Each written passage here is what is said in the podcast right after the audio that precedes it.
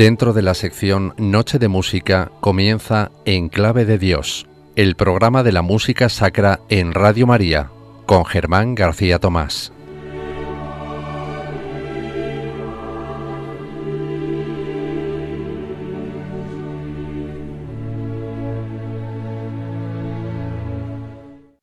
Fue don José Nebra organista primero de la Real Capilla y compuso numerosas obras, no sólo orgánicas, sino también vocales para el servicio de dicha Real Capilla, entre las cuales se halla la misa de Requiem que dedicó a la muerte de la reina doña Bárbara, de cuya augusta señora había recibido muchas y muy particulares distinciones.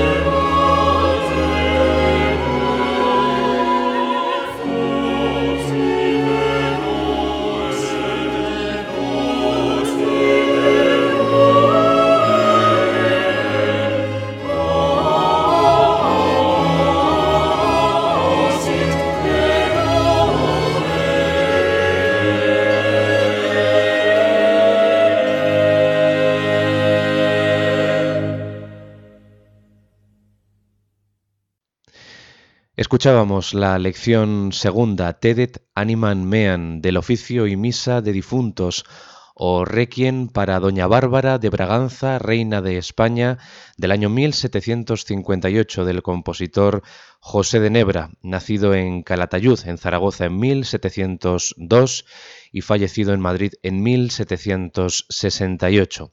Esta va a ser la obra protagonista de este programa de hoy de Enclave de Dios, este espacio, ya lo saben, dedicado a la música sacra, la música religiosa, música de contenido litúrgico y espiritual en Radio María. Una grabación que ha sido recientemente publicada, no se había grabado hasta este momento, este requiem eh, de un autor, José de Nebra, que es una de las grandes personalidades de la ilustración española del siglo XVIII hispano y que pues eh, aquí el compositor vierte sus mejores eh, recursos eh, musicales, estilísticos, heredados de la polifonía sacra y del barroco, aunque nos encontramos ya en el clasicismo musical. Esta es una grabación, como decimos, que protagoniza el coro Victoria y el conjunto vocal Escola Antigua que dirige Juan Carlos Asensio con la orquesta con instrumentos de época, la madrileña fundada por José Antonio Montaño. Una grabación, como decimos, íntegra, primera grabación mundial de este Requiem de José de Nebra. Y lo que les leíamos al principio del programa es lo que un gran estudioso de la música, como fue el gran compositor, a su vez Hilarión Eslava, escribió de este requiem, ya que publicó una transcripción de esta misa con modificaciones de cierta relevancia dentro de su lira sacro-hispana, y no escatimó elogios a la obra y a su autor, José de Nebra, en un artículo publicado en la Gaceta Musical de Madrid el 16 de septiembre del año 1855. Bien, pues en esta lección segunda encontrábamos eh, a todas las voces de los dos coros que utiliza, porque es un arcaísmo, es un elemento antiguo que conserva aquí José de Nebra, un gran autor, por cierto, de óperas y zarzuelas, y quizá ha sido oscurecida su labor eh, como compositor sacro, em, incentivada cuando fue nombrado organista de la Real Capilla de Madrid en 1736, que es cuando empezó a componer muchísima más música religiosa. Eh, al servicio pues, eh, de la monarquía borbónica de Bárbara de Braganza. De hecho, esto es un requiem, como les he dicho, dedicado a Bárbara de Braganza, que había muerto en 1758 y le fue encargado a José de Nebra eh, en ese año esta misa. A la sazón, en ese momento, era vicemaestro de la Real Capilla. El maestro de la capilla real madrileña era el italiano Corselli, Francesco Corselli. Y como decimos, pues em, José de Nebra es un gran autor de óperas y zarzuelas. Amor aumenta el valor, viento es la dicha de amor, em, tiene infinidad de títulos. Ifigenia en Tracha, em, donde hay violencia no hay culpa, eh, amor, ventura y valor logran el triunfo mayor. Son todos eh, títulos que nos hablan pues, de las virtudes y de los defectos humanos, también pues, eh, con personificaciones y alegorías, que es lo típico del barroco y primer clasicismo. Otra obra suya es Vendado es amor, no es ciego. Y bueno, pues en el terreno sacro hay que decir que José de Nebra tiene una producción extensísima que engloba más de 170 composiciones, entre las que destacan 26 misas, 21 para la Real Capilla, dos juegos de vísperas, un miserere, tres villancicos y ocho responsorios. Este oficio y misa de difuntos gozó de un grandísimo éxito y fue interpretado muchas veces hasta bien entrado el siglo XIX. Por ejemplo, al año siguiente de la muerte de Bárbara de Braganza, falleció su eh, marido, el rey Fernando VI, y fue mm, interpretado de nuevo esta misa en las exequias, en el funeral del rey Fernando VI, con ciertas modificaciones de la partitura original y quedará luego en el repertorio de la Real Capilla como obra predilecta de exequias reales. Por ejemplo, también se interpretaron en las exequias de Carlos III y de Fernando VII, ya en 1833, ya saben ustedes, cuando falleció el llamado rey Felón. Además, se interpretaba cada año el Día de Difuntos. Cada 2 de noviembre esta obra era interpretada año tras año. O sea que fíjense ustedes el calado que tuvo este Requiem de José de Nebra, que estaba ahí mm, eh, como una de las obras más representativas de mm, la música sacra de su autor, pero que no era eh, muy conocida hasta que pues, eh, los estudiosos se han puesto a investigarla y a grabarla en este caso, ¿no? Vamos a seguir y vamos a también a recorrer un poco de la biografía de José de Nebra, que es el protagonista del programa de hoy, con esta obra, este requiem para Doña Bárbara de Braganza, reina de España. Vamos a empezar escuchando el introito. Eh, este requiem se divide en oficio, que son cuatro números, un invitatorio con eh, canto llano, eh, cui omnia vivunt, en esta grabación magistralmente interpretado por Escola Antigua, por cierto, eh, un canto llano que está eh, enmarcado por dos pequeñísimos episodios en polifonía. Luego tenemos un salmo, eh, Domine in furore, la lección primera, que no hemos escuchado, que es un aria para soprano, Parce mihi domine, y esta lección segunda, Tedet animan mean, que es una página concertante, grupal, coral, en la que intervienen pues las eh, ocho voces de cada uno de los dos coros, que está dividida en cuatro voces cada una. Vamos a empezar, como digo, escuchando el introito Requiem Eternam de la misa propiamente dicha de José de Nebra dedicada a la reina Bárbara de Braganza.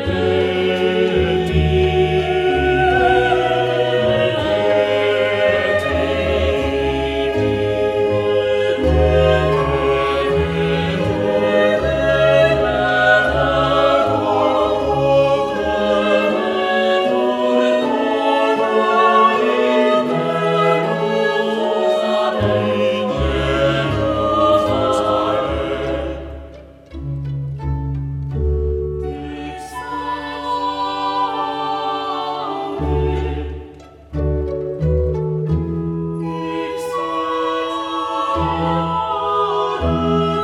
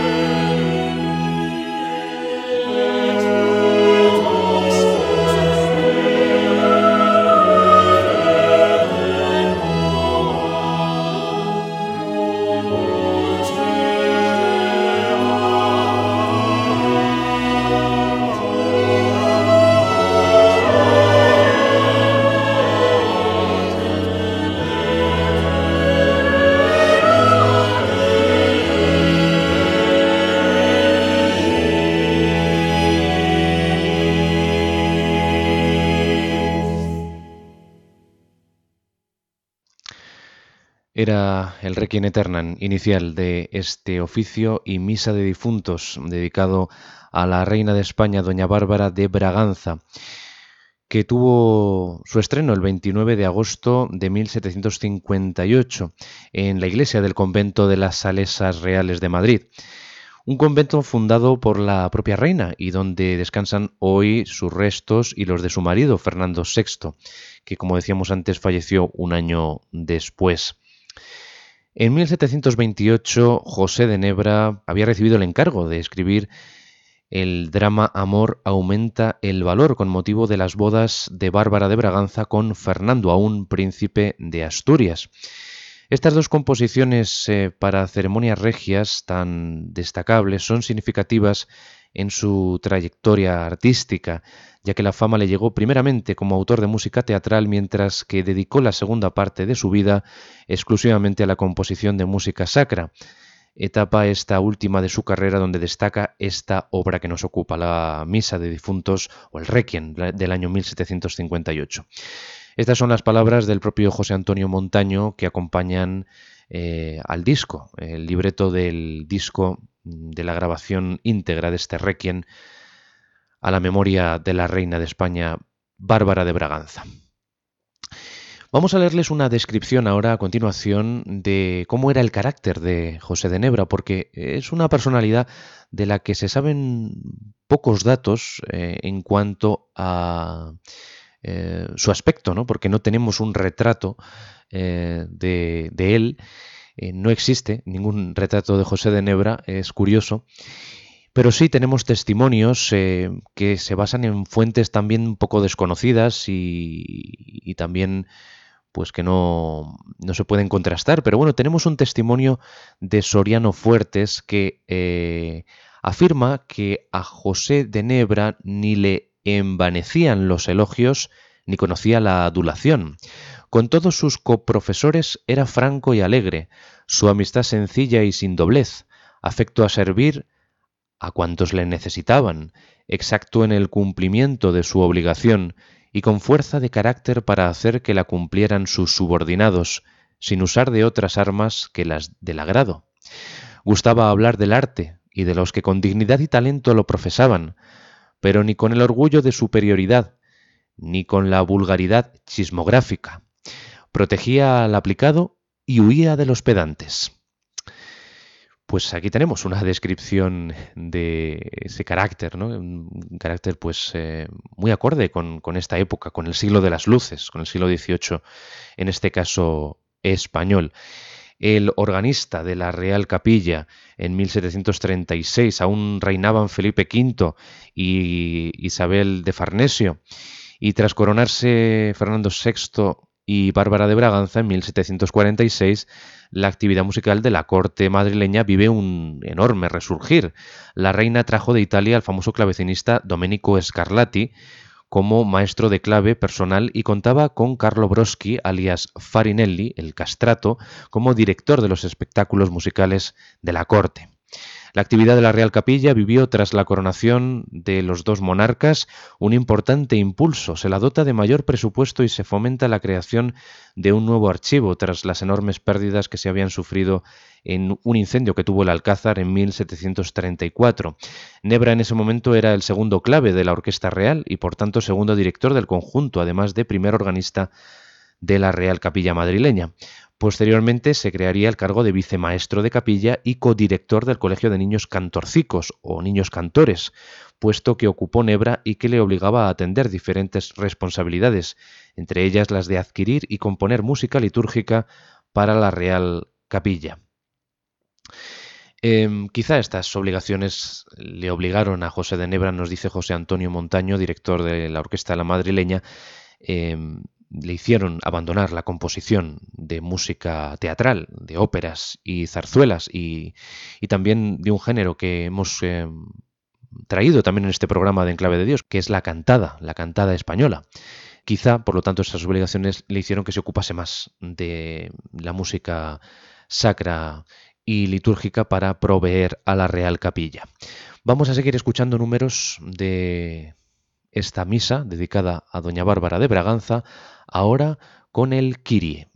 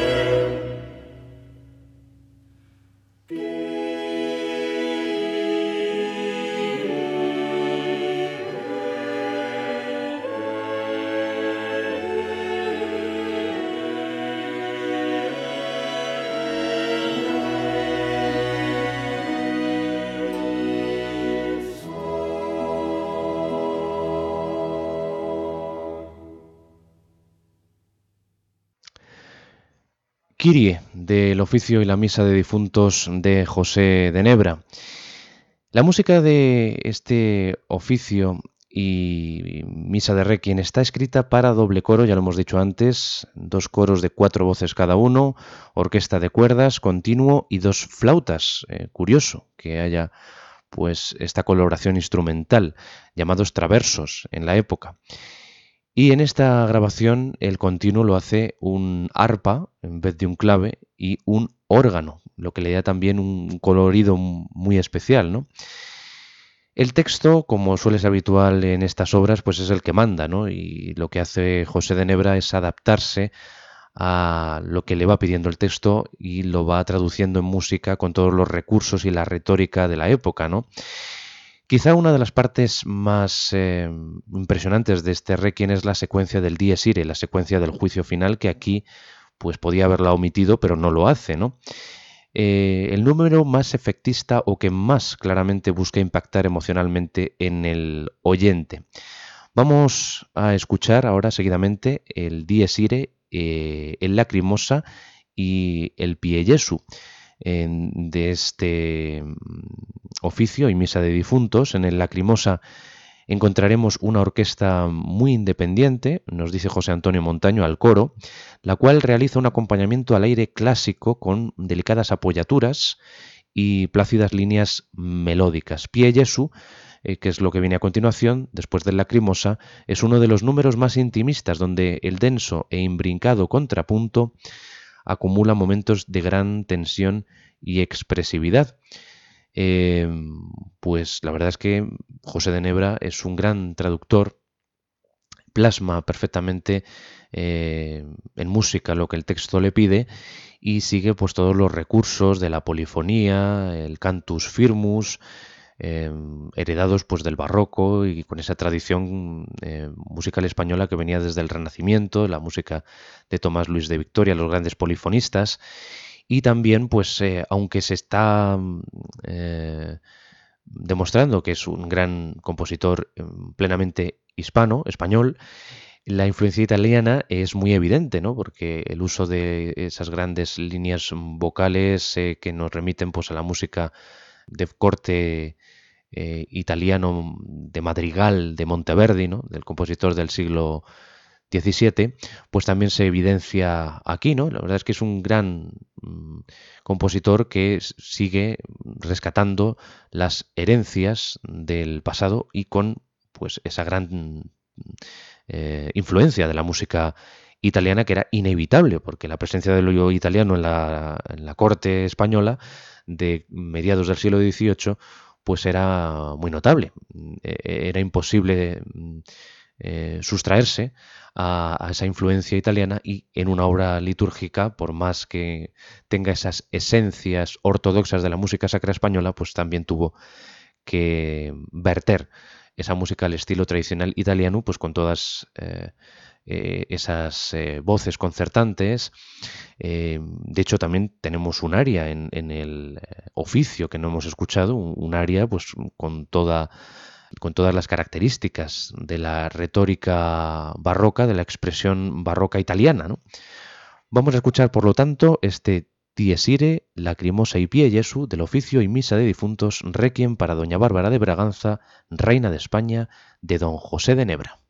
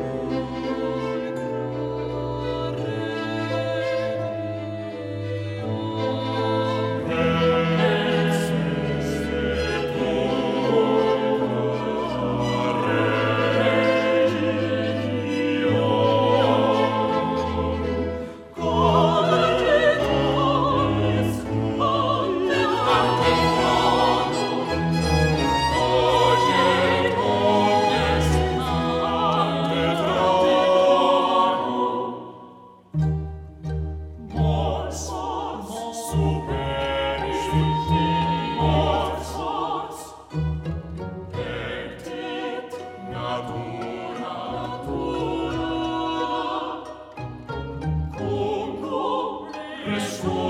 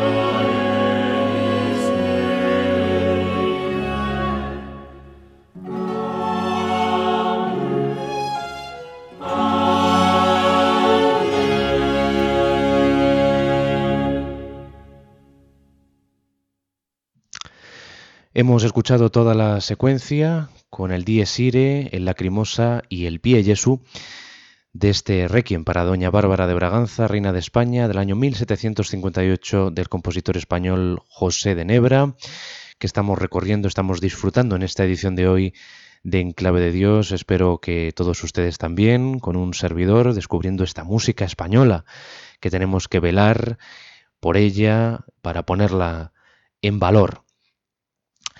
Vamos a seguir hablando de algunas de las em, actividades que realizó como vicemaestro de capilla em, José de Nebra.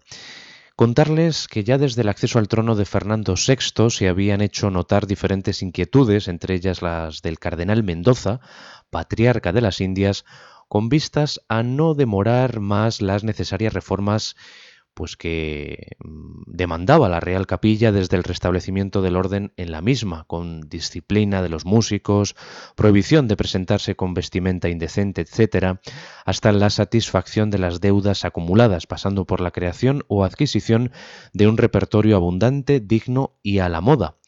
Fruto de estas iniciativas y contando con el aprecio que el cardenal dispensaba a José de Nebra, junto con la imposibilidad física de Francesco Corselli para asumir por sí solo todos los trabajos necesarios, pues resulta de todo ello la creación del puesto de vicemaestro de capilla y vicerrector del Colegio de Niños Cantorcicos, que pues se personificó en José de Nebra. Es un puesto que se creó para Nebra. Este habrá de hacerse cargo, mano a mano con Corselli, de supervisar la contratación de nuevos músicos, vigilar la instrucción y la salud física y espiritual de los cantorcicos, en lo que Nebra se muestra avanzado, ilustrado o al menos humanitario, indicando que los maestros han de atender a las capacidades individuales de cada escolar, comprendiendo que el colegio no es clausura, ni los niños monjas, y desaconsejando castigos tales como la privación de alimento, así como de adquirir y componer música litúrgica para las funciones de la Real Capilla y velar por su conservación. Todo esto nos lo dice Luis Antonio González Marín del Departamento de Musicología del Centro Superior de Investigaciones Científicas, el CSIC.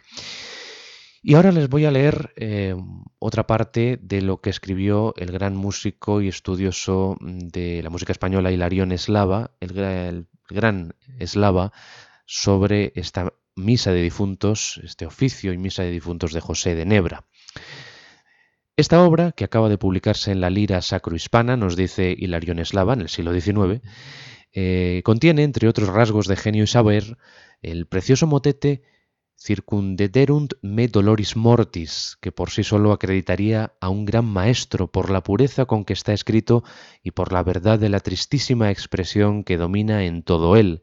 Debe notarse, para gloria de este distinguido artista, nos sigue diciendo Hilarión Eslava, que sin embargo de que en la misma época vinieron a esta corte dos extranjeros de mérito, el uno de maestro de capilla, que fue don Francisco Corselli, y el otro de clavicordista de cámara, que fue el famoso don Domingo Scarlatti, no llegaron a oscurecer en ninguno de los ramos el brillante mérito de nuestro compatriota. Pues escuchamos a continuación ese motete que inserta aquí, y al que hace referencia Hilarión Eslava, eh, introduce, como decimos, eh, José de Nebra en su misa para Bárbara de Braganza. Motete circundederunt me doloris mortis.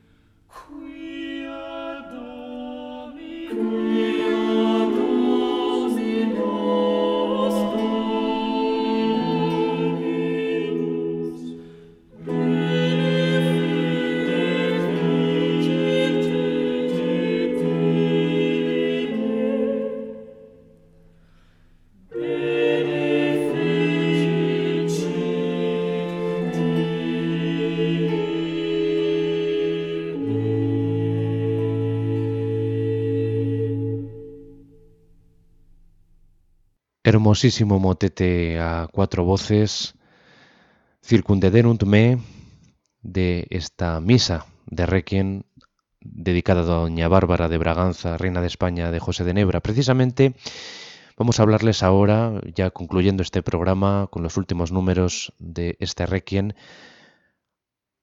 acerca de la cercanía del organista y vicemaestro con la filarmónica reina Bárbara de Braganza, porque era una gran amante de las artes. Fue discípula del residente en esa época en la corte hasta su muerte en 1757, don Domingo Scarlatti, o sea, Domenico Scarlatti, Domingo Escarlata, como se le conocía en España, y autora, la reina, bajo supervisión y aprobación de Nebra, de una célebre salve. Es curioso este hecho, ¿verdad? Que le diera también a la composición musical sacra a la reina Bárbara de Braganza. De hecho, a la muerte de la monarca en 1758 fue Nebra, y no Corselli, quien era el jefe de la Real Capilla, pues fue el encargado Nebra de componer esta música principal con este requiem a la cabeza para las honras fúnebres de Bárbara de Braganza. También compuso el primer nocturno de Maitines acerca de, de ese fallecimiento, de esas honras, de esas exequias y esta misa, o sea, esta misa que se mantuvo en el repertorio litúrgico sacro vinculado totalmente a la monarquía borbónica, como hemos dicho, porque se interpretó en eh, exequias fúnebres futuras. Con Carlos III ya, eh, Nebra fue nombrado maestro de clave del infante don Gabriel en 1761, para quien años más tarde el padre Antonio Soler, también discípulo de Nebra, compondría varias obras para teclado. No pudo obtener Nebra, sin embargo, el máximo reconocimiento a una carrera exitosa y ascendente. Siempre hubo de estar a la sombra del maestro Corselli. Quizá de haber fallecido antes este, en lugar de sobrevivirlo diez años a Nebra, Nebra hubiera asumido con pleno derecho la plaza de maestro, maestro con letras grandes de la Real Capilla y no de vicemaestro. Pero la muerte le llegó el 11 de julio de 1768, privándole de un honor que hoy nos dice Luis Antonio González Marín, consideramos innecesario, pero al que es muy posible que Nebra aspirase lícitamente, al de ser maestro de la Real Capilla madrileña. Vamos a escuchar ahora a continuación el Agnus Dei de este Requiem de José de Nebra.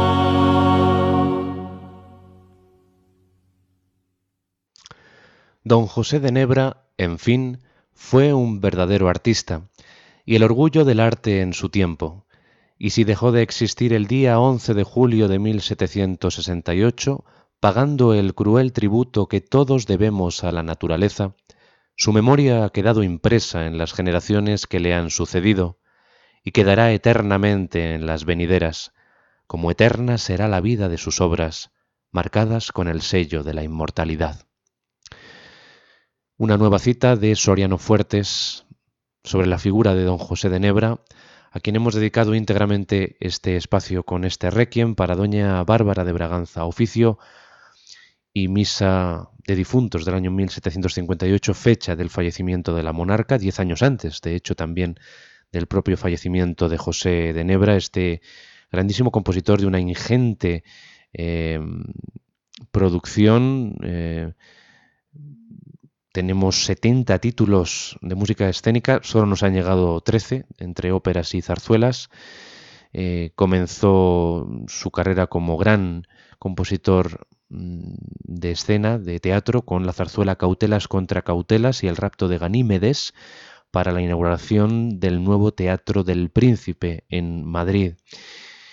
Y su gran labor también profesional en el ámbito mm, organístico, y organizativo comenzó en 1719 como organista, propiamente dicho, del convento de las Descalzas Reales de Madrid, un cargo que había ocupado don Tomás Luis de Victoria años atrás, hasta llegar a ser vicemaestro de la Real Capilla, hasta su muerte en 1768. Vamos a terminar escuchando el Lux Eterna final, la comunión de este Requiem de Nebra.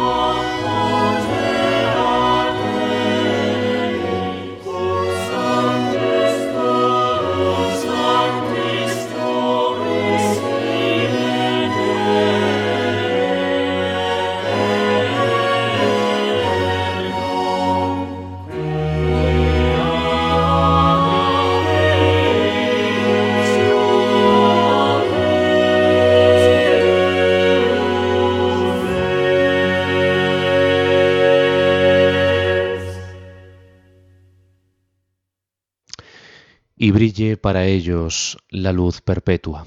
Con este lux eterna final concluye el oficio y misa de difuntos para las reales honras de la reina Nuestra Señora Doña María Bárbara, que goza de Dios. Requiem de 1758 de José de Nebra, que hemos escuchado en esta grabación, una selección de la obra a cargo del coro Victoria, el conjunto Escola Antigua que dirige Juan Carlos Asensio, la orquesta La Madrileña con instrumentos de época, y encontramos al arpista Sara Águeda o al organista Carlos Orejas, y todos bajo la dirección de José Antonio Montaño. Espero que hayan disfrutado de esta música fúnebre española, excelsa música fúnebre española en el programa En Clave de Dios. Les doy la dirección de correo electrónico de este espacio de música sacra en clave de Dios arroba y hasta una próxima ocasión. Sean muy felices y sigan, continúen en nuestra sintonía. Hasta muy pronto.